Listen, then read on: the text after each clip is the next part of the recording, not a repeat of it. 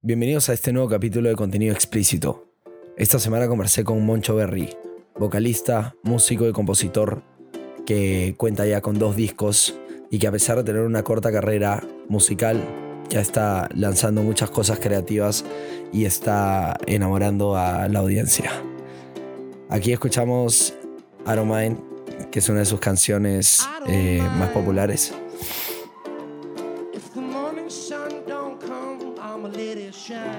Nos divertimos mucho teniendo esta conversación y espero que ustedes también se diviertan escuchándola.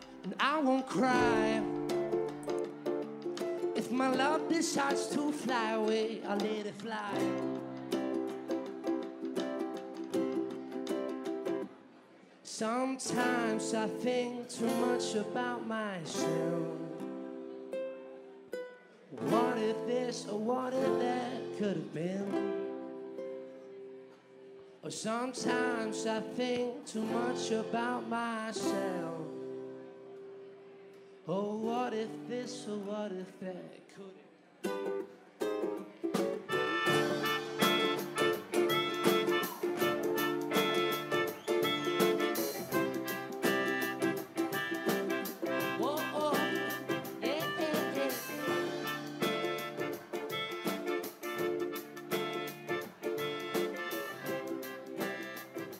Bueno, Moncho, bienvenido a mi Muchas hogar. gracias, muchas gracias. Es para mí un tremendo placer tenerte a ti y a tu gorra aquí sentados. La boina, la boina. La boina. Es muy especial, ¿eh? Sí, me voy dando cuenta por, por su perseverancia en la presencia de... Eh, O sea, todo material visible en internet de tu persona es como una boina. eh, alucina. ¿Eso a qué va? Eh, mi abuelo era el, el, el boina. El boina. ¿Así le decían? No, le, le decíamos papa, ¿no? Pero el, el papa siempre tenía unas boinas demasiado como que hermosas, ¿no? Era lo que resaltaba de él. Y de hecho, no las usé hasta sus últimos años, cuando siempre lo veía con las boinas. Y no sé, había algo de la boina que es como peculiar. Es místico, ¿no? No, místico, pero al mismo tiempo como. No es ni elegante, pero es como también bien casual, ¿no? O sea, no lo veo. A veces puede ser elegante, pero también puede ser muy casual al mismo tiempo. Claro. Y. Hay boinas para todo. Exacto, exacto. No sé, simplemente me gustó desde un comienzo y lo adapté y desde ese día la boina es. Y cambió tu identidad, de hecho, ¿no? También, también, de todas maneras, mientras que fue creciendo Moncho Berry, la boina se convirtió en Moncho Berry, Claro. que al mismo tiempo, siendo yo Moncho Berry, siempre es como este personaje, ¿no? O sea, como es un proyecto, y, y especialmente un proyecto musical, dentro de la música siempre viene toda la parte de la creatividad y simplemente expandir este universo de este personaje, ¿no? Moncho Berry, ¿no? El primer disco era el primer EP, Quitting to the Young Kind, no, sé si has visto el cover, que son los cuatro bebitos Ajá, que lo estás viendo tú para arriba. que simplemente era una manera de ilustrar a este personaje que es Moncho, que está viendo arriba a estos cuatro bebés que son todos él, Claro. con sus personalidades diferentes. Entonces, simplemente a, a veces tomo historias, por ejemplo, que me han pasado en la vida, ponte que quiero crear una canción reflexionando en algo, y tal vez exagere algo de la historia un poco más para que resalte, ¿no? O sea, si es que estoy hablando de, no sé, una época donde alguien me rompió el corazón, voy a irme al lado Al destrozo absoluto. Exacto, destrozo absoluto para que la gente pueda eh, sentir que en verdad estamos en la BATS, ¿no? Claro. Estamos, estamos la depres. Y uno, uno tiende a hacer eso automáticamente también. Las memorias que vas creando en tu cabeza siempre las vas articulando de manera que beneficia sí, el método de contarlas, ¿no? exacto. Y siempre, siempre ha sido así, en verdad. Eh, obviamente hay, hay veces que simplemente es más, no, keep it simple, no mantenerlo real como, hace, como es y funciona. Claro. Y otra vez es que aprovechas que estás en el mundo de la música, donde pucha, puedes meter lo que quieras, en verdad, en las canciones. eh, de hecho, te estaba contando hace un poco lo de la espontaneidad. Ujú. En las canciones de Moncho, pucha, hay momentos donde no estás escuchando una canción pop, no o reggae, ¿no? Claro. Es un formato una que CGD, te Claro, esperas una exacto. M y ya unas panderetas locas Exacto, y- africanas. Y, de la nada, en medio de la canción, hay un boom, un break y risas y acordes que suenan como medio off, ¿no? Sí, como que como disonante. Disonancia, ¿no? Sacarte de- de- de- del momento, o sea, te, te quita completamente de lo que esperabas que pase. Claro. No es un factor sorpresa, ¿no? Te agarra Y- desprevenido. Y simplemente poder usar la música para causar estas cosas es, no sé, me parece increíble. De hecho, es lo que muchas veces mueve a las canciones y nos motiva a seguir porque puta, puedes hacer lo que quieras. Es como un, es un universo paralelo en el que vivimos. Si es que algo pasó acá que no quisimos, podemos hacer una canción donde pasó. Claro. y de repente en algún, en algún lugar del mundo hay una persona que le pasó exactamente lo mismo y de repente la escucha un día y se puede sentir identificado y de repente lo ayuda, la, la ayuda a esa persona a la canción, como de repente lo hace llorar más. Pero hay algo ahí, ¿no? Que, que es, es, es increíble sobre la música. Nunca, no, sé si te ha pasado a ti, pero de hecho a mí a veces yo estoy, no sé, en mi carro, ¿no? Yéndome a la chamba y escucho una canción y siento que me está hablando a mí. Claro, sin duda. No. Te- te o sea, ha sido creada exclusivamente para mi persona y... Eh, Entonces, no sé, coincidencias, de repente, de repente no. Pero me ha pasado varias veces y es una cosa de locos. Y Yo creo que también es como la música en general sirve como una herramienta de conexión tan fuerte porque la gente, como estamos hablando, la gente que tiende a reflejar las cosas que le pasan a ellos en las pinturas, también tiende a reflejarse mucho en la música que suele escuchar y, y refleja sus sentimientos y también manipulas de cierta manera la letra para que te entregue cierto mensaje. Exacto. Y entonces, este, lo que tú haces de como agarrar desprevenida a la gente y desconectarlas de lo que podría venir una canción Exacto. estructurada de manera estándar, tradicional, este, también hace como que lo saque ese off de esa conexión, Sí, tan, o sea, tan, tan espe- esperada y que lo convierta en algo más, Exacto. más único, ¿no? Para ellos también. sí, de todas maneras, de todas maneras. Eh, cuando creamos eh, Carry On, hay una parte eh, donde teníamos un bridge, en verdad, que era un puente, que obviamente el verso, el verso era igual, el coro era igual, pero teníamos un bridge que conectaba el último coro, perdón, el último verso con el último coro. Ujú. Y eh, funcionaba y funcionaba, fun- funcionaba muy bien, pero simplemente fue un momento muy espontáneo donde le pedí a André, que era el que estaba trabajando conmigo en ese momento, le dije, es que cortemos todo ahorita, como que apenas acabe este, este verso, eh, cortémoslo todo y simplemente disonancia total. Eso significa agarra la guitarra y haz los acordes y los sonidos más asquerosos que puedas Claro. pégale a la batería como si estuvieras sacándole. la- o sea, destruye, haz que suene horroroso. Claro, o sea, haz que cuando estés escuchando este, esta canción en Spotify Quieras- con tu madre al lado digas, ah, Claro. estaba tan bonita la canción que pasó. Exacto, o sea, ex- exacto. Que la gente no quiera volver a escuchar Moncho Berry. Exacto, nunca más en sus vidas. Y, pucha, de hecho, esa parte de la canción, cada vez que la tocamos en, en vivo, la cara de las personas, que no, o sea, te están escuchando una canción, no es una progresión, es una armonía simple de seguir, no Claro. para el oído. Y de la nada los cortas con esta cosa de locos y la cara de ellos es, pucha, preocupante. Unos se ríen, otros se Claro, ríen, también pero... es eso como subconscientemente que al escuchar una canción te preparas y ya te estructuras para lo que viene. Exacto. O sea, exacto. y cuando llegas a ese nivel de intensidad te agarran... Y lo peor de todo es que justo después de este momento, simplemente entra la batería dándole un feel para que entremos al coro. Y el coro es lo que está acá la canción. Entonces, lo rompes de estructura, lo dejas colgando unos 15 segundos diciendo como que, loquito, ¿tú qué estás?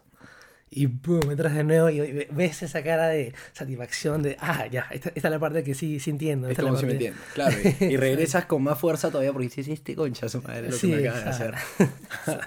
y cantas el coro con todo. Exacto. Qué bueno, qué, qué chévere que le metas esa espontaneidad que creo que muchos músicos se pueden ver este, encajados en un cierto género, una cierta... Como estábamos hablando de lo que vas a estudiar en Valencia, que bueno, cuéntanos un poco de qué es eso. Eh, bueno, ahorita yo estoy estudiando en, en Boston, Ajá. en Berklee College of Music. Sí. Estoy estudiando una carrera que se llama, bueno, el nombre de la carrera es Contemporary Writing and Production, Ok, que en verdad cubre todo el área de la producción musical, lo que es eh, ser productor, arreglista, eh, trabajar con estudios, con músicos, ¿no? Llevar a producir un, un producto tangible musical, ¿no? Tener la del visión. paso cero al, al 100%. Claro, tener la habilidad de, de tomar una visión puede ser un- de un artista, ¿no? Un chico que, que viene, como te estaba contando, imagínate que tú quieres venir, ¿no? A grabar una canción, poder entender tu canción y, y ayudarte a que esa visión de que tú tienes de tu canción se vuelva realidad, ¿no? Y obviamente con las herramientas adecuadas y las herramientas profesionales para que pueda ser un producto profesional, ¿no? Que es en verdad el motivo por el cual estoy estudiando música, que es para poder ser un músico profesional. Claro. Como un doctor, un ingeniero, ¿no? un, un- ¿verdad? una persona que, que estudie la música y que se pueda dedicar a eso. Y yo sí creo 100% que se puede vivir de esto, ¿no? Entonces simplemente es ser muy, o sea, tienes que ser muy estructurado, muy responsable y de todas maneras hay toda la parte del estudio. Porque es como una matemática la música, en verdad. Claro. Yo antes no sabía esto, porque O sea, desde la perspectiva de las estructuras y la ciencia la perspectiva de la, de la lógica detrás. Claro. En verdad, porque cuando, cuando yo comencé a tocar música, en verdad no, no me habían enseñado teoría. Entonces era en verdad todo, me, me lo enseñé a mí mismo, ¿no? Era cómo tocar el piano, cómo tocar la batería, cómo tocar el ukulele, la guitarra, todo eso en verdad me lo enseñé a mí mismo. Obviamente con la ayuda del internet hoy en día, pucha, tú sabes que todo está ahí. en- Todo, todo. ¿Quieres, Todo. quieres aprender a hacerlo más saltado? Mira, Google. Claro, es ¿no? gracioso.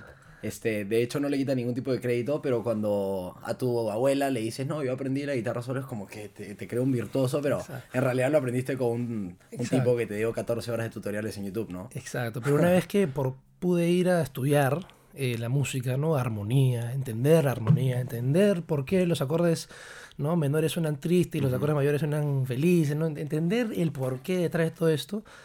Y de una manera es una matemática, porque Claro. hay subdivisión, hay, o sea, ahí tienes que estar constantemente creando, eh, formulando, sol- solucionando, ¿no? Eh, problemas de, hasta de matemática, porque llega un momento donde cuando estás, por ejemplo, escribiendo rítmicamente hablando, Ajá. tienes que asegurarte de cuántas notas hay en tu compás, cuántas notas puedes meter en este compás, o sea, ¿qué, qué, qué puede hacer? ¿Cuáles son las reglas de la música? ¿Por qué es que funciona así? ¿Por qué es que contamos 1, 2, 3, 4? ¿Y, por qué cuando- ¿Y por qué el waltz es 1, 2, 3, 1, 2, 3?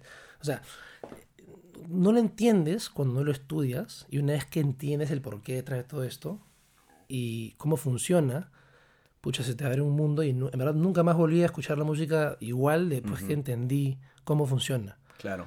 Eh, la manera en la que la escuchas después es, o sea, ya entiendes lo que estás escuchando y solamente por eso puedes meterte verdad, profundamente hasta eh, concentrarte en cositas como melodías o frases pequeñas dentro de canciones que de repente antes no habías escuchado y ahora puedes entender mejor porque sabes lo que está pasando y, y nada, ¿no? De hecho, eh, sí, eso, eso, eso es lo que estoy estudiando. La parte... nos, desviamos un poco, pero Berkeley, eh, la parte de producción, es, está en el estudio, no sé, productor, y hay toda otra parte de la carrera que es la parte de la composición contemporánea Ok. que eso abarca todo lo que es componer, arreglar, escribir para bandas, escribir para, pucha, puede hacer música para comerciales, ¿no? Música para puta, películas, Claro. todo lo que abarque co- componer, que no necesariamente es hacer eh, hits para cantantes famosos, Pero lo ¿no? puede hacer Pero lo, también. lo puede hacer Claro, también, ¿no? o sea, Pero también, de hecho, hay carreras en Berkeley como songwriting, ok. Que obviamente el objetivo es songwriting. Y son carreras eh, de duración estándar de 4 años para... Eh, sí, exactamente. Ok. y me voy a ir a Valencia Ajá. a hacer un minor, eh, que es como una carrera, una segunda carrera no tan grande, no igual de grande que la primera carrera. Pero un, pero un más- semestre usualmente, ¿no? Sí, que es de tecnología musical, ¿no? Ya.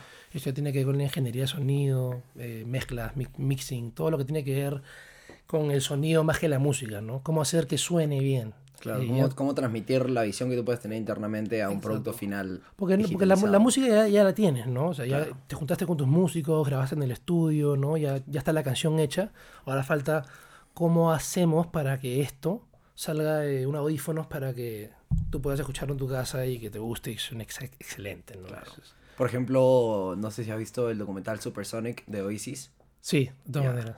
En ese documental te cuentan que, nada, Noel y Liam tenían las Eh. canciones claras y las tocaban, pero como no sé, no pegaban, y eran las mismas canciones en tema de letra y en tema de acordes, por así decirlo, que escuchamos ahora y que tienen millones y millones y millones de reproducciones, pero que vino un productor, que era un tipo muy conocido en Inglaterra en esa época, que nada, le, les matizó las canciones de tal manera que con el mismo canal de distribución, con la misma gente que lo movía y todo, este, pasaron de ser una banda que tocaba en un bar para 30 personas en un año a ser los headliners Claro. de Wembley, pues, ¿no? Es que, Entonces, es que la producción es un proceso muy importante, en verdad. Eh, yo, yo he tenido experiencia alguna con, con, con trabajar con productores, bien poco con producir.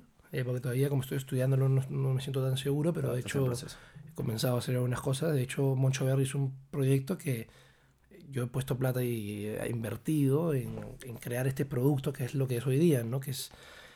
es ¿no? No, no hay una manera de definir Moncho Berry. Mucha gente me dice, ¿qué es Moncho Berry? ¿Qué género es la música? ¿no? Mi, mi siguiente pregunta era esa. Eh, pero aparte, antes de irnos a lo del género, es este proyecto, yo tuve una visión en el 2016 eh, que me fui a, a, a un campamento. Ok. O sea, no era un campamento, es, un, era un programa en Berkeley, en Boston, antes de que me aceptaran. Ya. Eh, era un programa que duraba cinco semanas y era como, te cargaban con teoría y te llenaban de música por cinco semanas. Ok. Era bien como... Y era en, eh, nada, en las afueras de la ciudad de Era en Boston, en Boston, Ok. en Berkeley. Ah, le Eh, dicen campamento, pero no, no estaban así en los woods. Le dicen eh, Summer Camp, ¿no? Ok. O sea, Summer Program. Eh, eso- esa es la manera de los gringachos decir Claro. que es un campamento, ¿no? Camp, Es claro. como cuando eres, cuando eres un niño y, no sé, te invitan, no sé, eso en verdad nunca me pasó en Lima mientras que crecí acá, pero sí tengo amigos o primos que han crecido en Estados Unidos y había esta vaina de cuando eran niños se iban al camp. Claro, ¿no? camp es una experiencia clásica que nunca usamos aquí, lamentablemente. Exacto, que donde te Porque llevan... siempre como termina un... que le corren la paja alguien bajo un árbol, ¿no? Cosas así suelen suceder en los camps. Y lamentablemente yo nunca lo gocé. Pero... Pero sí, deberíamos institucionalizar las camps acá. Me gustaría que mi hijo tenga ese disfrute de recibir una paja bajo un árbol a las 12 de la noche de la niña más tetona del campamento. Sería maravilloso.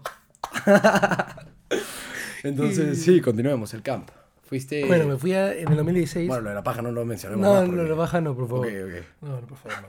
Eso, eso fue encima de un piano. ¿Qué? No, no. No, mentira. estoy- Apunten, apunten el dato, ya lo saben. No, Los pianos este, excitan de manera extraña a Moncho Verde. Bueno, en el 2016 fue la primera vez donde aprendí teoría. Y por fin me animé a crear las canciones que fueron las del EP, Critic to the Young. Escribí todo va a estar bien. En, en Berkeley escribí Critic to the Young Kind. Volví después de ese, de ese programa y en mi casa armé un estudio bien pequeño, en verdad, nada muy sofisticado. Era para micrófonos y mis guitarras. Y grabé un álbum que está en SoundCloud, de hecho, que se, llama, Ok. que se llama La vida, muerte y mala suerte de un cantautor olvidado. Y, Una cosa profunda, ¿no?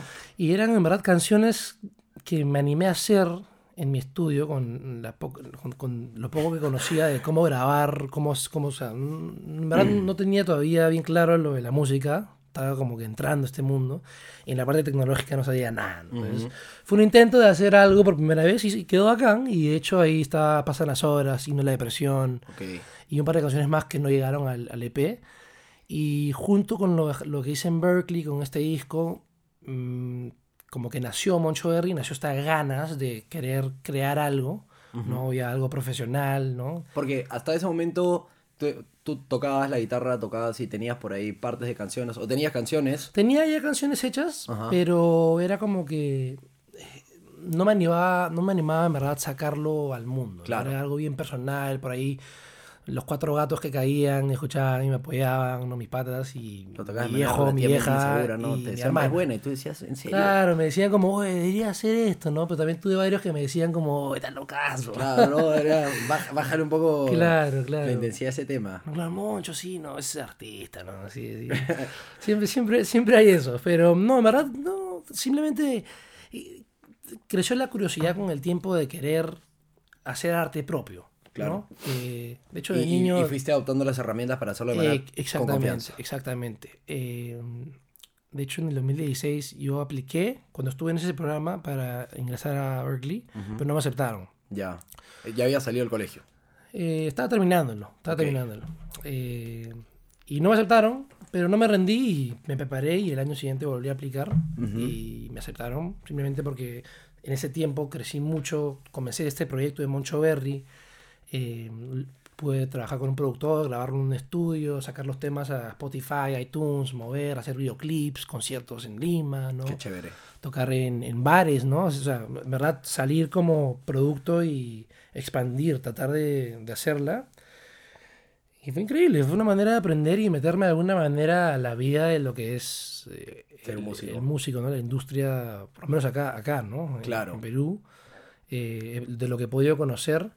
Eh, obviamente, ahorita estoy en Lima, yo estoy en Lima. Estamos en Lima aquí. En he este podido- momento en este momento estamos en Lima. estamos en Lima. Hemos- Ya, más detalles no voy a dar. Exacto, he, podido, he podido conocer muy bien eh, quiénes son ¿no? las imágenes de la industria, eh, los locales que se mueven. eh, todavía, sin embargo, como estoy estudiando afuera, se me hace... Tienes esa desconexión también, ¿no? Como- Tengo esa desconexión, entonces cada vez que vengo es como un update de lo que está pasando. Claro, y pueden suceder muchas cosas en Lima, pero en tres meses. Y como de- puede no suceder nada en Exacto, 15 años. Exacto. Entonces, en verdad, eh, una vez que grabé el EP, eh, nació ¿no? la idea de seguir haciendo esto.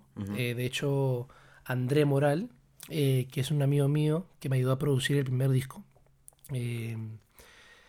Él, de hecho, me El de historias tristes. No, el de Critic to the Unkind. Ah, ok. El EP. Ok, ok. ¿no? Eh, André me ayudó a grabarlo en, su estudio, 447 Studio. Él tiene un estudio en, ah, ese que en Barranco, ¿no? en Chorrillos. queda. Ah, ok, ok, claro. Increíble, me fue una experiencia bien trabajar con André. Eh, como te digo, fue pasar de lo que era el estudio en mi casa, Ajá. que lo podríamos ver como un cohete armado por mí, Claro. con lo que encontraba en mi casa, a pasar a un cohete más grande, ¿no? Un cohete que tenía... no Cohete sé, ya oficial, ¿no? Exacto, oficial, o sea, micrófonos profesionales, ¿no? Un ambiente profesional donde, en verdad, ibas al estudio a trabajar, ¿no? Ibas al estudio a grabar, ¿no? Claro, un Sesiones largas. No te puedes eh, ir a tu cocina a hacerte canchita mientras que. O puedes. no, sí, Probablemente sí puedes, sí, Sí puedes. Y obviamente ya para tener una chelita para relajar, uno, tu, tu tecito, ¿no? Un tecito. que- Una manzanilla para bajarle un poco de esos ritmos africanos. La chela, da. la chela ya es cuando, cuando ya acabaste. y- Exacto, para celebrar. Para celebrar, ¿no?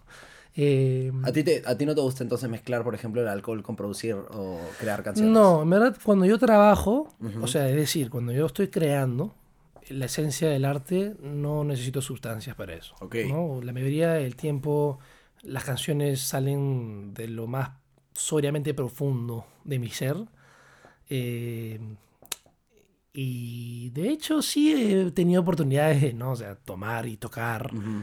De hecho, a veces cuando toco en vivo, sí me doy un gusto de repente tomarme un pisquito antes, un par de chelas. Te suelta también, pues, ¿no? Eh, te suelta.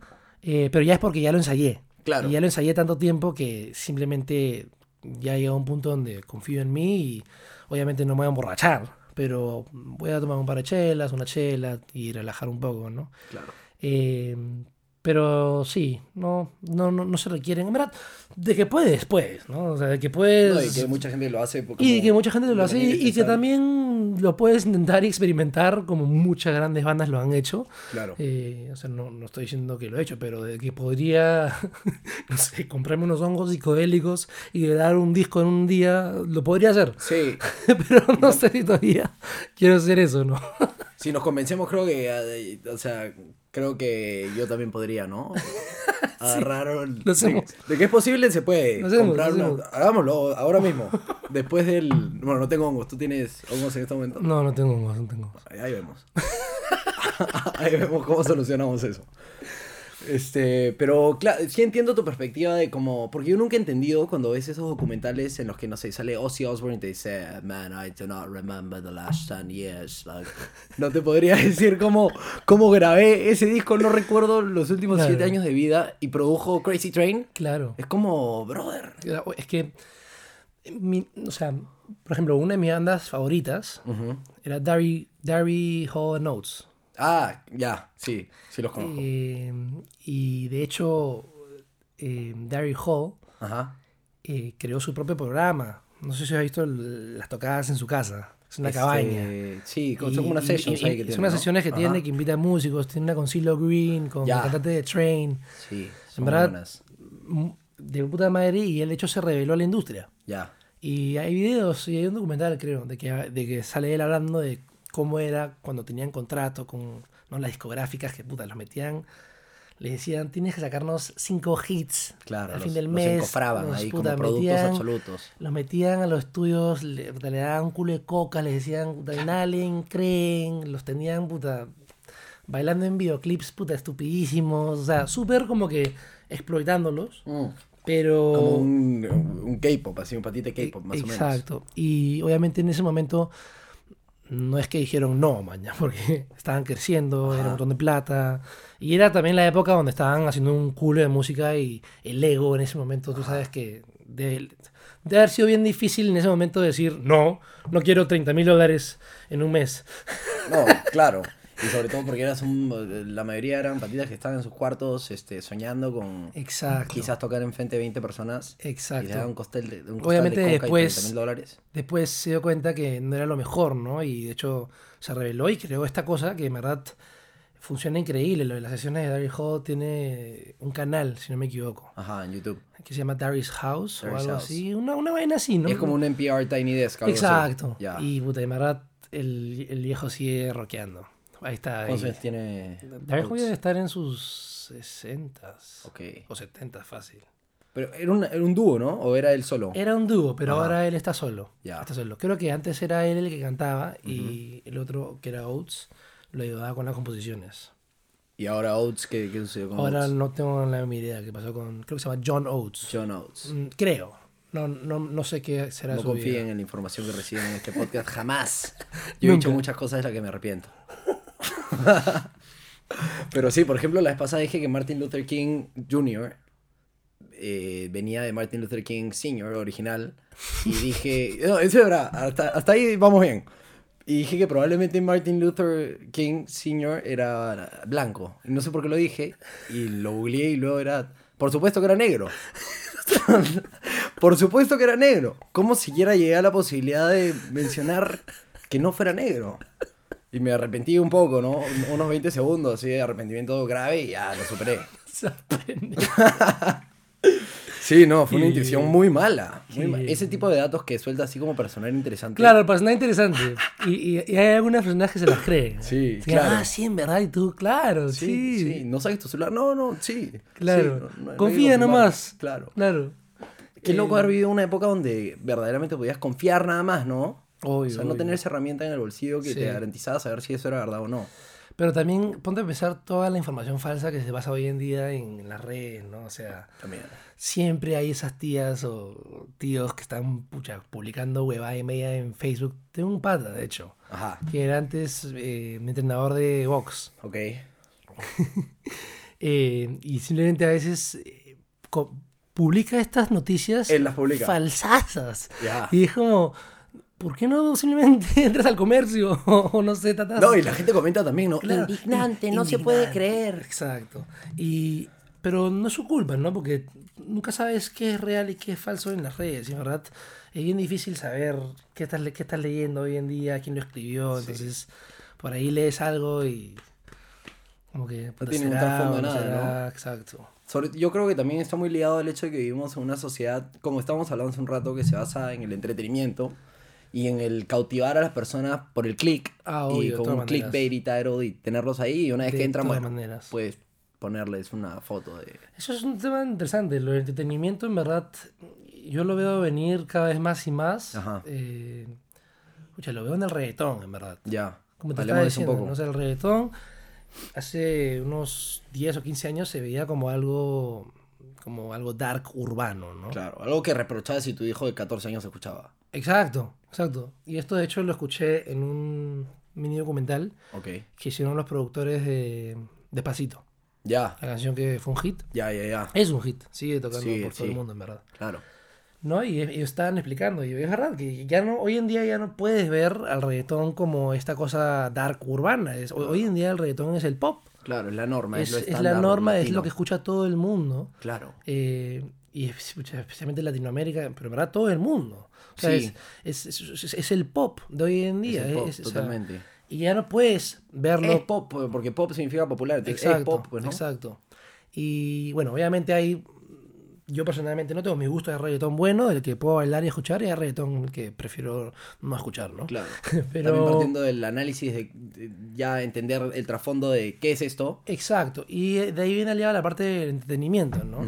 Que, de que si queremos hablar de música y la virtuosidad, ¿no? Y de los arreglos, y queremos meternos en verdad a analizar la música, no vamos a encontrar cosas muy complejas en el lado de la música, pero de lo que yo sí he estado viendo es, por ejemplo, Maluma, Nicky Jam, el lado de la producción Es alucinante. es ¿no? alucinante. Sí. Entonces, en verdad, sí hay que darles crédito porque puede que sean cuatro acordes y una melodía simple, pero hay toda una chamba de producción ahí en verdad, ¿no? Y al final del día, eh, no va a importar tanto si es que son 10 acordes o si es que modulas de una clave a otra clave Claro. o si es que estás en afrocubano 6-8 y pasas a 4-4 y a 5-4, o sea, no, no, no va a importar esto si es que al final del día tienes una canción que hace que la gente se mueva y haces música que mueve, o sea, masas, Claro, eso es ya un logro por sí, ¿no? Entonces, sin duda. y ahí viene también la, la parte de la simplicidad, Ajá. que puede ser algo muy importante, pero al mismo tiempo algo muy peligroso, ¿no? Porque o sea, los Grammys, eh, que son los premios de la música, Ajá. los Grammys de este año, o sea, hubo un, reggaeton- un par de reggaetoneros que, que fueron nominados, premiados. J ¿no? Eh, ¿no? Estaba con un terno exacto. como verde, sí, limón. Sí. Lo vi. Cardi B Cardi ganó, B. ganó también un Grammy, ¿no? Entonces, en verdad, entonces en verdad, y al mismo tiempo en los Latin Grammys, por ejemplo, Ajá. Jorge Drexler Ya. ganó un, un Grammy también por su último disco. En los Salvavidas de espectros hielo. más opuestos uno del otro que te puedas imaginar, ¿no? Entonces, ahí ves en verdad la- cómo funcionan lo de los premios, porque si es que eh, analizamos un poco por qué ganó Jorge Drexler el Grammy. Pucha, ese disco en verdad, en términos de letra, lírica y música, ¿no? Arreglos, arreglos musicales. De hecho, ese disco es increíble porque en ningún, creo que solamente usaron guitarras. Wow. O sea, guitarras y instrumentos de cuerda, pero en ningún momento tuvieron que... Una percusión, ¿no? Exacto, to- O sea, y, hasta la percusión la- es hecha claro, con las guitarras. y claro. De hecho, tiene un video en YouTube. eh, Jorge Drexler, de hecho, es una de las influencias bien grandes en mi vida. Me, me encanta, o sea, simplemente más allá de la Como música, Rush, ¿no? la poesía, en verdad. La poesía. La poesía detrás de la música de Drexler es, Sí, es fantástico. es fantástica. De hecho, te recomiendo ese último disco, se llama La vida de hielo. Ok, eh, se los recomiendo también. No lo he escuchado, pero lo recomiendo mucho porque confío plenamente en Moncho Berry. Y Jorge Drexler, eh, no, este, este disco en verdad se merecía un Grammy. Claro. Yo, yo, yo cuando lo escuché, en verdad me, me movió hace un buen tiempo que no escuchaba un disco tan sincero y tan. Pucha. Tenía entretenimiento y tenía canciones hermosas que de todas maneras pegaron, Ujú. pero más allá de eso era una trascendencia musical de- del último proyecto de Drexler que simplemente movió, mañas, movió. El objetivo, o sea, si, si él quisiera en verdad moverse y hacer pop, lo podría hacer porque lo ha hecho antes. Claro. De hecho, yo he escuchado su música desde hace un buen tiempo, pero es atreverse a hacer algo único, ¿no? Único y... y simplemente confiar y tener la fe de que a través de la música, si es buena música, va a pegar, ¿no? Claro. Eh, pero al mismo tiempo... como creer más en el usuario final, ¿no? Darle la, la fe. Exacto, exacto. No creerte la un bicho extraño. De todas maneras, Claro. darle la fe. Eh, porque, de hecho, muchos de los músicos que yo escucho hoy en día, eh, no es que sean parecidos a Drexler, pero tienen muchas cosas en común con él. Claro. Yo escucho, eh, otro, otra persona que, la cual le escucho mucho es Kevin Johansen. Ya, claro. Eh, Muy una- bueno. Es un argentino. Tiene una voz también eh, El, el gringo, sí. seductora, ¿no? Es, Muy, se- muy sensual. es voz de macho. Voz de macho. Voz de macho. Que desearía No. ser alfa, que nunca llegarás a ser. Así habla de Kevin Johansen. Sí. ¿no? Todo el rato así habla. Pero eh, la- es la cagada. Su música, no, no sé si se escuchaba a Natalia Lafourcade. Sí, claro. Eh, de mexicana, ¿no? sí, Ya. mexicana. Eh, también, de hecho, proyectos peruanos, ¿no? Alejandro y María Laura, Claro, dúo acá. comentabas. Mucha Canaco y el Tigre. ¿Te van a tocar ahora? Hoy. Va a tocar hoy día, Sí. con números primos. Ah, ¿tú vas a tocar con ellos mañana? ¿O El, sábado. El ok. sábado nosotros tocamos con números primos en el Dragón de Barranco. Qué bacán. Y sí, hoy día justo ellos le están abriendo a Canaco y el Tigre. Y en verdad, eh, eh, muchas bandas de estas simplemente hacen lo suyo, ¿no? Ajá. Hacen lo suyo y tienen una audiencia que creen en ellos. Claro. Y también el hecho de que, por ejemplo, Kane Johansen o este, este tipo de gente influenciable, eh, que tiene influencia, lo hagan, también abre la puerta a que el que se sentía raro porque todo el mundo escucha reggaetón, Exacto, exacto. sí se puede. Exacto.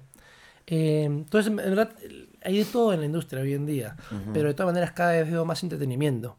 Y al final el entretenimiento mueve, mueve muchísimo más, ¿no? Entonces, siempre va a haber ese balance constante, ¿no? Mientras que creas, mientras que produces, mientras que hasta analices o critiques. Si eres un crítico, simplemente estás escuchando algo, ¿no? Tienes que hay un balance en lo que es la música y después hay, hay toda la parte del entretenimiento, ¿no? O sea, cómo hacer que esto pegue, ¿no? O sea, porque puede, puede que no lo tengas en mente tal vez mientras que lo creas. Claro. Pero una vez que es Pero un una vez- tienes que venderlo, ¿no? Es, es como, es como pensarlo así, ¿no? Mientras que eres inconsciente, creas. Ajá. Y una vez que tienes ya lo que tuviste, ahí entra la conciencia para en verdad pensar cómo podemos hacer que esto se mueva bien, ¿no? Sí, Que es, que es, que es que sabes eso es lo que pasa conmigo. Yo en el momento mientras que estoy creando, no me estoy visionando que esto lo quiero mover así. Claro, no, no lo esto lo voy a hacer pop. de No, manera para que es sea legible por las personas, es claro. totalmente es, es- es inconsciente. Ya. La creación del arte nace del inconsciente. No es como que me siento y digo, hoy voy a crear una canción de amor. Y me siento y Le escribo. pones la estampa, amor. Claro. Entonces simplemente es cosas que pasan espontáneas, ¿no? muy espontáneo todo esto y la inconsciencia de simplemente escribir y que salga. Y una vez que ya terminaste ese proceso de re- reflexionar, lo que lo, que lo llames, crear, ahí entra la conciencia la conciencia para decir, ya, a ver, ¿qué tenemos acá? ¿no? ¿Qué se puede hacer con esto? Pero regresaste a tu cuerpo y ya, ¿cómo Claro. esta canción ponle play para analizar qué hice? Exacto. No la menor idea. Exacto. Y siempre hay cositas que puedes hacer dentro de la música para, o sea, factores, ¿no? Que para la audiencia, yo, yo creo en lo que se llama la integridad musical, ¿no? Ya. Que es, no es que yo voy a hacer música solamente para los músicos, ni que Claro. voy a hacer música para los no músicos. Ajá. Tienes que hacer música para todos. Claro, ni showing off ni simplificándote. Exacto. O sea, que, que- que- que todos puedan entender la música, ¿no? Que hay una fluidez y una simplicidad, que Claro. es lo que define un poco lo que es Moncho Berry, ¿no? Ok. que es este, aparte los ukuleles, ¿no? El, el charanguito, la guitarra, también toda la parte del rock, la batería, el bajo, ¿no? Eléctrico, Ajá. los sintetizadores. Está toda esta parte de la simplicidad y de la fluidez del proyecto en sí, Claro. ¿no? O sea, a veces este huevón con su ukulele, relajando, las canciones hablan de cosas en verdad súper simples, eh, que es lo que en verdad me motiva porque es bien simple el arte. Ajá. Es complicado, pero bien simple. O sea, si te pones a pensar la simplicidad de agarrar una libreta y salir a caminar por el malecón. ¿no? En tu día a día. Salirte de tu sistema por un ratito y reflexionar y escribir algo. Puede ser una oración, puede ser un verso, puede ser una descripción de lo que esté pasando en ese momento. Puede que pensaste en por qué terminaste con tu última flaca y te pones de en el momento y lo, lo escribes. Claro. Puede ser lo que, lo que quieras, pero que te nazca el acto simple de Registrar un pensamiento. registrar un pensamiento. Es así de. Registrar el pensamiento de manera inconsciente, Claro. que es lo que te decía, ¿no? Sin analizarlo previamente a transferirlo a, y, a un y- papel. y- y hacerlo lo más estéticamente hablando real posible. O sea, tratar de desconectarte de todo lo que no tenga que ver con ese momento de que estás capturando. Claro. eh, que es rechazar todo tipo de dogma, prejuicio, todo lo que, todo lo que te carga, ¿no? Tu ego, tus pensamientos, lo que te gusta, lo que no te gusta, descartarlo y por un momento simplemente ser simple, Claro. simple, ¿no? Esa es una palabra que también súper importante en lo que es Moncho. Simple. Sí. ¿no? Y es un concepto muy complejo. es un concepto muy complejo porque a veces no queremos ser simples y nos hacemos paltas porque queremos, pucha, quiero sonar mejor, no quiero sonar más pro, no, ya el ukulele no me gusta, quiero puta tener un banjo, no, quiero quiero puta, tener un cuarteto, quiero de- pero, eh, quiero experimentar con vientos, no Claro. trompetas. Y, terminas con de- una banda de 425 personas, ¿no? Exacto, y que se puede hacer, ¿ah? y es increíble. Pero a veces, para mover algo, para expresarte artísticamente, que es lo que yo pienso que es la música, ¿no? Ajá. Es una expresión, ¿no? No necesariamente tienes que expresar algo. Eso sí es algo importante, porque a veces siempre queremos buscarle... Los humanos, los humanos siempre vamos a buscarle significado a las cosas, Claro. siempre. Claro. Es, es- es- el, es el survival instinct de querer simplemente saber todo. Y es el mecanismo de sentirte seguro en una realidad, ¿no? Exacto, pero no siempre es necesario y en la música puede que haya alguna canción o una pieza que esté expresando algo, pero no está escrito en papel, ¿no? No, Claro. no es como como que Bach escribió su Brandenburg Concerto número no sé qué porque su hermanita se murió. Claro. No, ni, siquiera, ni siquiera sé si Bach tenía hermana. Perdón la ignorancia. Por favor, no confíen en nada de lo que escuchen en este Nada, podcast. nada, nada, nada de lo que decimos es veraz. Eh, pero es el, simplemente se- ser simple, mantenerte simple, pero obviamente cuando viene la parte de crear, porque el momento en el que creas tiene que ser simple, tiene que ser inconsciente, tienes que estar con tu sexto sentido, séptimo sentido, alerte, que es el sentido de la belleza, ¿no? Ajá. Capturar belleza en cosas simples. Que funciona como un satélite. No, no un satélite, como una antena de Es una antena de recepción que siento que yo, yo la tengo. Ya. eh, eh, o de repente, otras maneras de decirlo es soy raro. Ujú, claro. Pero La rareza tiene que ser muy bien. claro, es como cuando es como cuando hablo con mi prima que estudia medicina sobre el arte y la música y, y me mira como Este weón está este locazo. weón está locazo. Que de hecho, bastante gente escuchando esto va a decir: Este weón está loco. claro. Entonces, en verdad, no es que esté loco, simplemente es que O quizás sí, pero lo. lo- Sí, pero lo pienso lo mucho, lo claro. disfruto y en verdad esa parte de la simplicidad es lo que ha hecho que esto pase, ¿no? Lo del Ajá. proyecto, lo de querer llevar a cabo este, esta imagen de lo que es la música y representar algo, ¿no? Que es mis músicas, mis canciones, que al final solamente son mensajes, la mayoría son positivos, Ujú. algunos son tristes, pero cosas que pasan y que las, las ponemos en canciones para que haya alguien allá afuera que las escuche Ajá. y, y de repente causar algo en ellos, ¿no? Ajá. No importa si es una lágrima o si es esperanza, pero causar algo. No importa si es algo horrible. Causar una conexión. Causar una y- conexión eh, emocional, no empatía. trascendente. Y eso es lo que llevó a, verdad, a hacer el disco, el, pri- el primer EP, como te decía. ¿no? Que nació en verdad en, en- en mi cuarto y en Berkeley, tocando ahí en las calles, volví acá. Ese, ese es el Critic to Young Cristo Kid, ¿o? y Duncan, ¿no? Te comenté que pasé al estudio, Ajá. pude trabajar, ¿no? Con un productor, con André en su estudio, grabamos las canciones. Para el segundo disco eh, seguí trabajando con André, donde hicimos Su Lion, Ya. que fue en verdad un proyecto súper experimental, ¿no? Donde pude escribir, él me ayudó, apoyó con, con parte de la creación del disco, yo escribí varias de las canciones. Ajá. Y aparte de las canciones, también hicimos unos tracks experimentales, que eran tracks pequeños que duraban menos de un minuto. Ya. De Y que cositas, están ahí como Están canciones. ahí ¿no? como canciones, ¿no? Ajá. Entonces al final son como cinco canciones y cinco tracks. Ujú. Que fue una manera de experimentar un poco más, abrirnos. Eh, ahí escribí su Lion, que de Ya. hecho la escribió un amigo mío que se llama Rayesh Nandwani. Ok. Eh, Rayesh, no sé, un día llegó. Shout con- out to Rayesh. Shout out to Rayesh, of course. Eh, Rayesh, Es- Rayesh es un personaje extremadamente interesante que Ya. creo que sería muy adecuado una, una de estos podcasts con él. Me encantaría, pero él vive en Boston, ¿o qué? No, él vive acá en Ah, Lima. ok. Y ha hecho de todo en su vida. Ya. Eh, es un locón, ¿verdad? Me encanta, es mi hermano. Ya. Compiten en el Eh, tema de la locura. Ha hecho arte, ha hecho música. eh, de hecho, ahorita ha comenzado recién a hacer música, como que comenzó a tocar la guitarra. Es de esas personas que le gusta hacer un montón de cosas y no tiene miedo de hacerlas. ¿no? Claro.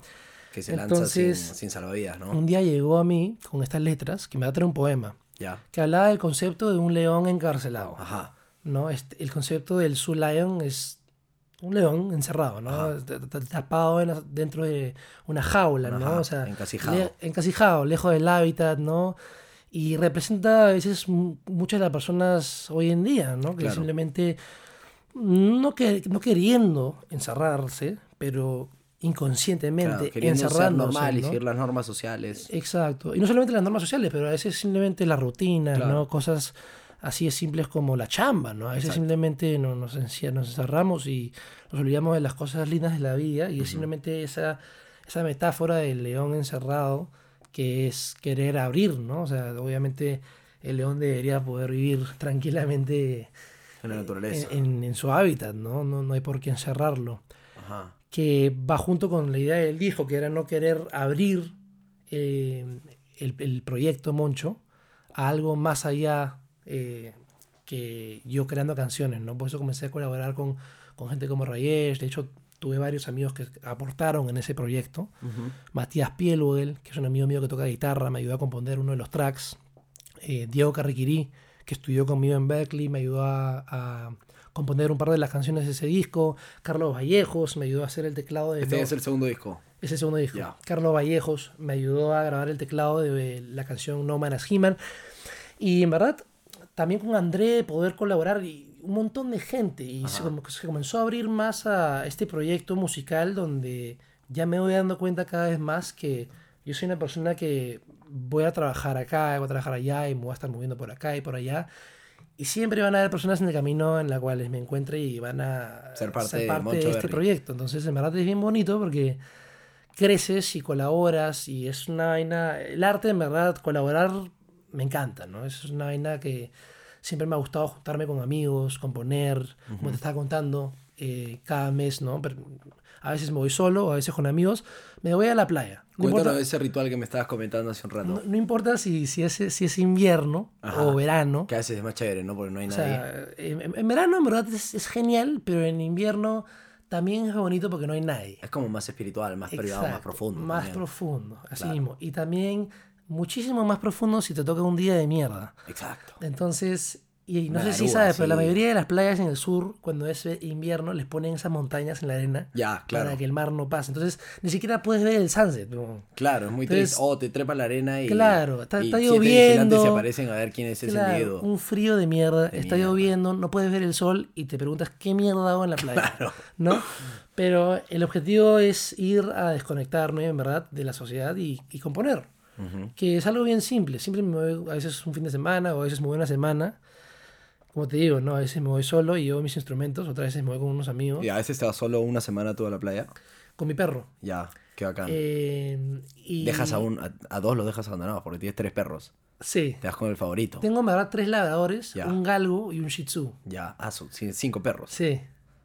Qué bestia. El su- Lion lo tienes. El, el, el- perdón, el Su lo tienes. Sí. El Lion llegará en algún momento. El Lion. No, el Lion no. El Lion no. no. Le vas a quitar la libertad después. no le voy a vas quitar la libertad. hipócrita, ¿no? A menos que él quiera. Claro, bueno, ¿y cómo te comunicas con.? ¿Cómo le preguntarías? Eh, tendría que, que, en verdad, pasar un buen tiempo estudiando el comportamiento de los leones en la sabana y poder, en verdad, comunicarme con uno de ellos. Claro. Creo que se puede. A, través de señas y sonidos bien extraños. Doctor Pero se puede. Claro. Este. Nada. Moncho Berry es, eh, Doctor Dolittle Edition. Alucina. Algo así. Yo te quiero preguntar algo. Dímelo. Este, en el tema de la. Ya, porque hablamos de las dos facetas tan distintas de un músico. En la que tú, de manera ideal para transmitir algo genuino, algo honesto, te, de- te desconectas por completo del ego, de la identidad, de quién eres, de cómo eres percibido, y simplemente ah, te conviertes en eso, en una antena de creatividad. Del, Sí. Recoges la información que te rodea y con la motivación, pla, la lanzas a un, a un producto. Y es, una, es una de las caras. Claro, exacto. Y luego te transformas en esta persona metódica que tiene que analizar cómo se vende un producto final. Ahí entra el ego. Exacto. Entonces, ¿cómo haces esa desconexión de convertirte en uno y en el otro? De todas maneras, el ego ha, ha sido un problema y de hecho todavía es, Ujú. pero lo controlo más porque de hecho he perdido algunas cosas bien valiosas en mi vida por el ego. Ujú. Eh, aparte, soy bien terco yo. Claro. Soy una persona bien terca, ¿no? Y a veces no me doy cuenta. Porque soy, so- so- o sea, soy una buena persona, nunca te va a hacer daño, pero a veces inconscientemente puedo ser bien terco en mi manera de actuar. Porque, como dicen, ¿no? La parte de la creación ya está. Ujú. Una vez que te desconectas y creas, ya está. No Ujú. tienes una idea, pero llega un momento donde tiene que entrar el adulto a, las, a, este cuarto donde hay un montón de niños. El cerebro Y derecho a decir- dominar. A ver, Claro. papá, desahuévense, ¿no? Este cojudo que está tocando los bongos salga del salón. Claro, por favor, salga del salón. eh, tenemos una canción, esta va a ser la estructura, ¿no? Tenemos el verso, esta es la letra, ¿no? Ya, ¿qué vamos a necesitar? Ok, guitarra, bajo, ya, trompeta, ya, violín, ya, ok. Ok, llamemos a Luchito para ver si el estudio está libre el viernes, ya, ok. Luchito está ok, ya.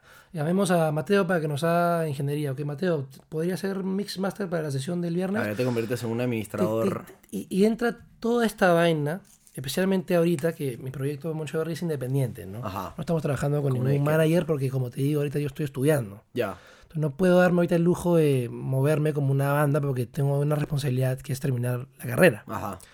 Que obviamente con paciencia y tiempo va a llegar el momento de poder trabajar en verdad a full en el proyecto, pero por ahora, aprovechando lo que tengo, que son esta vacación, estos tiempitos, vengo capaz de chambear en el disco, ¿no? Claro, es intermitente el tema. Exacto. Eh, se me olvidó lo que estamos hablando. Estamos hablando.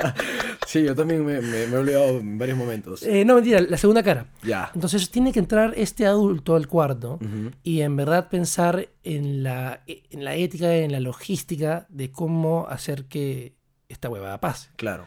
Entonces, obviamente ahí tienes que ponerte serio y a veces entra el ego y para eso sí ayuda el ego, ¿no? Tener esa confianza en ti mismo de, pucha, de decir, ¿sabes qué?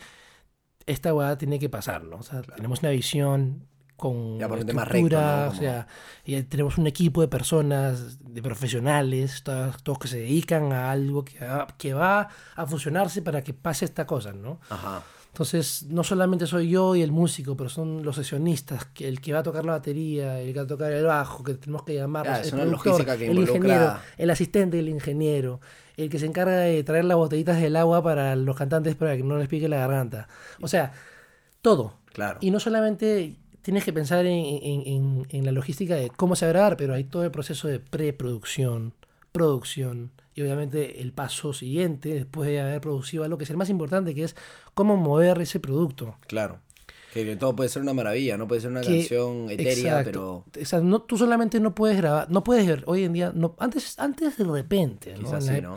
Pero hoy en día ya no puedes grabar una canción. your soul to the devil y ya. Claro, no puedes, no puedes pensar que vas a soltar una canción y la canción solita va a llegar a a, ser un hit, ¿no? claro. Entonces, eh, eh, de todas maneras, como te digo, es bien difícil ahorita para mí poder en verdad darle desempeños 100% al a, los discos y a las canciones porque es un mundo diferente cuando yo estoy allá, ¿no? Mis horarios, pucha, tengo sesiones hasta la madrugada, clases todos los En Boston. días en Boston.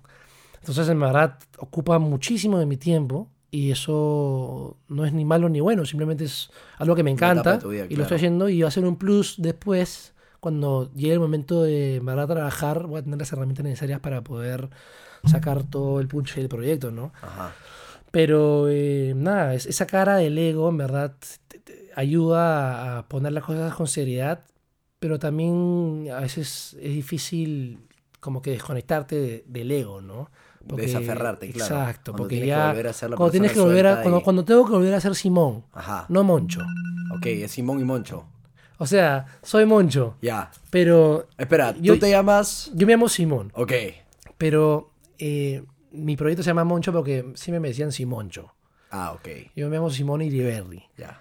Pero la gente no podía eh, pronunciar Iriberri. Claro. Y, y simplemente si Moncho, Moncho quedó, la gente me decía Monchi en el cole, entonces Moncho quedó. Moncho quedó. Y de- Berry ya. porque la gente no podía decir Iriberri. Pero está bien porque no, no, no renuncias a tu Exacto. identidad, ¿no?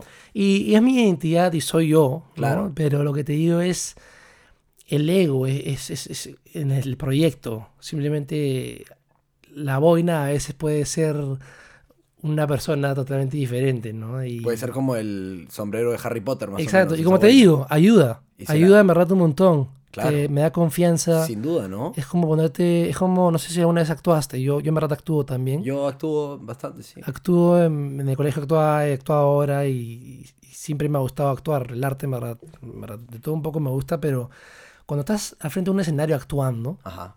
y llevas est- estos zapatos, este rol en ti, estás, estás, es- puede ser quien quiera, Quien quiera, ¿no? te O infectas sea, totalmente las personas estás- te están escuchando solamente a ti y estás actuando ser esta persona y te la crees y ellos se la creen. Claro. Y es Y es algo... esa habilidad de poder desconectarte del ego y de quién eres. y- Exacto. Y entretener al público, Claro. que es lo que pasa cuando estoy en el escenario. Y siempre es diferente, cada concierto. Claro. Hay veces donde... La energía que irradia el público. La energía y también como yo, la manera en la que yo los veo a ellos. Ajá. Siempre va a haber algo nuevo. Sí. Siempre va a haber una experiencia nueva de concierto y nunca va a ser igual. Siempre es un constante cambio todo. Claro. Igual con la creación de, la- de la- de las canciones. Siempre es algo diferente, ¿no? Cada vez es tratar de cambiar un poquito. De repente usar algo que ya había, pero hacerlo eh, un poco distinto. Y siempre es una visión diferente. Y eso también es una. No, no, no, es, es- es de todas maneras algo que, que siento que pasa también eh, hasta cuando veo obras artísticas, ¿no? Cuando voy a museos, Claro. puedo ver un cuadro de una manera hoy día, ¿no? O sea, por ejemplo, ahorita estamos en tu cuarto y puedo ver un cuadro que es, ¿no? De, Opina, opina. Yo lo pinté cuando tenía 11 años. a así ver, que me interesa. es, no, es, es- es verde. Es ¿no? verde. ¿De qué Como verde el- es verde? el- Eso sí. el- la parte de atrás es verde y está, está repleto de líneas amarillas, ¿no? Y de hecho ¿Las también... amarillas? Perdón, blancas. Ok. Moncho Berry. pues, Perdón, perdón, perdón. Severo, No, iba- pero si yo veo esto ahorita, Sí. no, lo voy a ver de una manera, pero si vuelvo a... Insulsa, ¿no? si, si, si vuelvo a tu cuarto de acá a 10 años, Ajá. Voy a ver algo distinto en eso. Sin duda, porque vas a reflejar la identidad que tú tienes también. Exacto, lo sé. Es imposible ser consciente de lo inconsciente, ¿no? Eh, eh, eso. Está, y también todo cambia, estamos constantemente cambiando. Claro. Nuestros pensamientos, cada año crecemos más, hay más huevadas que nos pasan, la cagamos más cada año. Ajá. Y simplemente eso va formando los cerebros de una manera, ¿no? Cada vez simplemente... Lo- los callos se van. Exacto, exacto. Y también la, la- sabiduría. Sí, sí, sí. La sabiduría, o sea, ponte a pensar todas las frases que te decía tu abuelo cuando eras niño y decías, ¿qué chucha está diciendo este huevón? Suena tan no?" superfluo así. Claro, tan- y después, un día, y después un día te choca y dices, mierda, eso era lo que significaba, ¿no? O cuando ves los Rugrats, luego de muchos años y dices, qué profundo los Rugrats. Literal, ¿no? exacto. Yo vi los Rugrats hace poco y me quedé boquiabierto. He empezado a ver los Rugrats en Netflix a las once y media de la noche. Qué bien, qué Sí, bien. es maravilloso. Qué y bien. eso pasa con muchas cosas. Bueno, como tú lo dices, expandes tu sabiduría Sí. y, y tu alcance, la complejidad de las cosas que nos rodean, ¿no? Así es, así Te es. quería este, preguntar, creo que estamos en los 50 minutos. Sí. Este, qué triste, ¿no? Ah, Yo he disfrutado muchísimo de todo esto que. Bueno, siempre podemos hacer eh, Moncho Berry punto dos, ¿no? En algún otro Punto momento, cuando quieras. punto cuatro, cuando Doctor quieras. Dolittle, este, Exacto. Talking to the Animals version. Lo que podríamos hacer es también poner preguntas en la página de Moncho, que Sí. la gente llene y hacer podcast así. Eso estaría puta madre, ¿no? un- Preguntamos la- la- las vainas un Ask Me. Anything. Exacto. Estaría alucinante. Hagámoslo. Acá parece que Moncho Berry va a ser parte activa del podcast de ahora en adelante. Perfecto. Hacemos una vía satélite o vía microondas. Siempre querido hacer una conexión vía microondas. ¿Quién sabe? Bueno, veremos la logística de cómo nos conectamos vía microondas. No ni idea. No sé si voy a requerir el involucramiento de- del equipo del microondas. No lo creo, ¿no? No, no Sería creo. genial conectarte verdaderamente a través de tu microondas. Alucina. Puta. Metes la cara ahí. Puta, sería increíble. Una comunicación, pero de verdad vía microondas. Qué bien. Pero te quería hacer una pregunta como cerrando esto. Dímelo. Este, yo envidio mucho tu habilidad de poder desconectarte del ego y creo que, como decías tú, como sociedad se nos hace complicado por las percepciones, por las reglas, por la estructura, por De todo un poco. tener miedo de perderte y de no saber cuál es tu lugar Sí. en, este, en esta ecuación. Eh, Entonces, este, ¿qué nos puedes recomendar a todos como herramientas? Quizás la meditación, este, no lo sé, ¿qué es lo que a ti te Sí, gusta de hacer? todas maneras. Yo tenía un profesor en el cole, se llama Corey Top, Ok, correcto. que me acuerdo bien clarito lo que él me dijo es, puta, tú eres un me dijo excelente, me dijo. Ya, Es creativo, puedes ser un líder cuando en verdad te lo propones, pero tu ego a veces te puede también llegar una mala pasada. a una mala pasada y a tus lados oscuros, ¿no? Ajá, Que y a veces me decía, puede ser inconscientemente. Puedes pensar que lo estás haciendo bien, pero tu mentalidad está bloqueada por tu ego, ¿no? Entonces, de hecho, de todas maneras, recomiendo la meditación. ajá, Comencé a leer un libro ya hace un par de semanas del Dalai Lama. ya, No es del Dalai Lama, pero Claro, son conversaciones con el Dalai Lama, ya. donde se comparte la filosofía sobre la felicidad y los sacrificios y parte de estas cosas que tienes que hacer en tu día a día para soltar un poco ese, esa actitud selfless, ¿no? Claro. Es es- llegar a poder dejar un poco de ti al lado, ¿no? Y, y ocuparte de los demás. Ajá, De hecho, otra cosa que recomiendo es ayudar.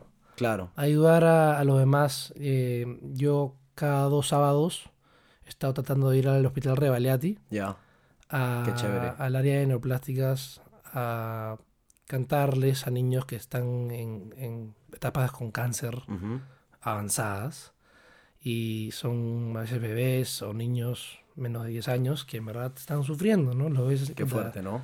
los ves hinchaditos, están ahí con, con sus papás o sus mamás. Y entrar y cantarles una canción, puta, les puede cambiar el día completamente. Totalmente. Y cositas así que en verdad, cuando las dices, te da un poco de lata a veces. Claro, obvio. Porque es como comienzo, ¿no? O sea, no puedes simplemente entrar a un hospital. Claro, me encantaría poder tocarle una canción a los Exacto. niños del hospital, pero como Exacto. yo, tú Entonces, eh, simplemente buscas, preguntas, Claro. te ofreces, te ofreces sin, sin, sin esperar algo a cambio, Ajá. que es otra cosa que comencé a hacer más. Ofrecerte Eh, sin esperar. algo Ofrecer sin esperar nada de vuelta, ¿no? Ajá. Eh, y en verdad, eso, como que el ego es importante en algunos momentos de tu vida porque te va a dar confianza y creer en, te ayudar a creer en ti mismo. Claro. Y al final eso es, a veces eso es saber lo- lo que eres, ¿no? A veces eso es lo único que uno necesita para poder salir adelante. ¿no? Claro. Como que creer en sí mismo y tener esa, Sí. esa mentalidad de que sí puedo y positivismo. Que es bien difícil a veces. El secreto, ¿no? Para los que no Eh, lo a saben. veces el entorno nos, nul- nos- nos nubla la vista y, y simplemente nuestras realidades son llenas de cosas. A, Sí. a veces pasan cosas malas en la vida, cosas buenas en la vida y nos distraemos y perdemos eh, estabilidad. Estabilidad, perdemos el, el- el horizonte y simplemente, bueno, como dice la, la última canción de Kanaku, eh, no te olvides del suelo Ajá, cuando llegues a un nuevo cielo, ¿no? ajá. O sea, siempre constante de tus raíces, siempre bien plantado. la frase esa. Bajar a la tierra, porque no es tan terrible vivir aquí, ¿no? Qué maravillosas palabras con las que vamos a acabar el día de hoy. eh. Este, Eso, no de hecho es, una- es otra canción de Kevin Johansen, se llama Baja la tierra, Baja la tierra. de Y su con- disco B, De su disco B. Discaso. Discaso. Sí. Bueno, muchas recomendaciones para los que Y, ven- escucharon y- el y podcast. vendrán esta más, semana. vendrán más. Vendrán más, no se preocupen, se vienen sesiones vía microondas, ya vamos a solucionar esa logística. Y este, nada, hemos apreciado mucho la filosofía de Moncho Berry, eh, la boina, el porqué de, de sus habilidades artísticas. Y bueno, se vienen muchas cosas más. Y gracias por todos haber estado aquí. Rock on. Gracias a ti, Este, compadre, en verdad. Muchas gracias a ti, Sí. Moncho, de verdad. Así que nada, este, eso es todo por esta semana. Gracias. Sometimes I think too much about myself. What if this or what if that could have been? Or sometimes I think too much about myself. Oh, what if this or what if that could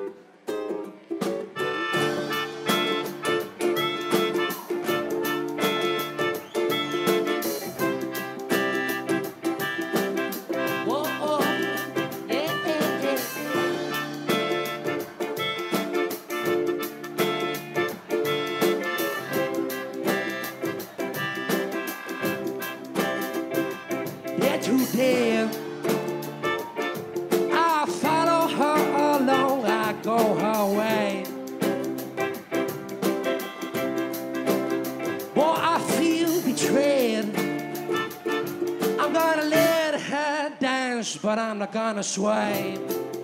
Not, not gonna sway. Oh, sometimes I think too much about myself.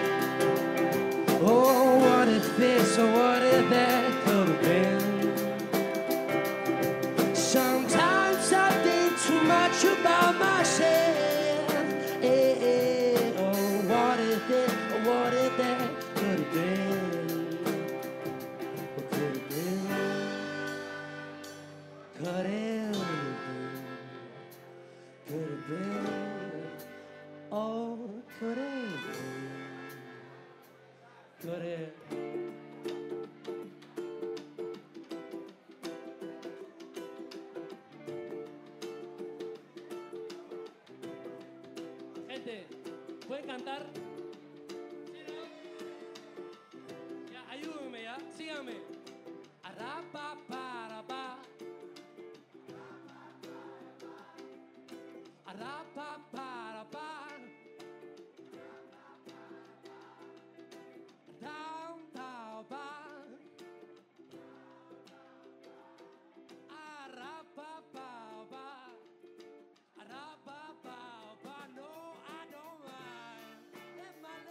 shine.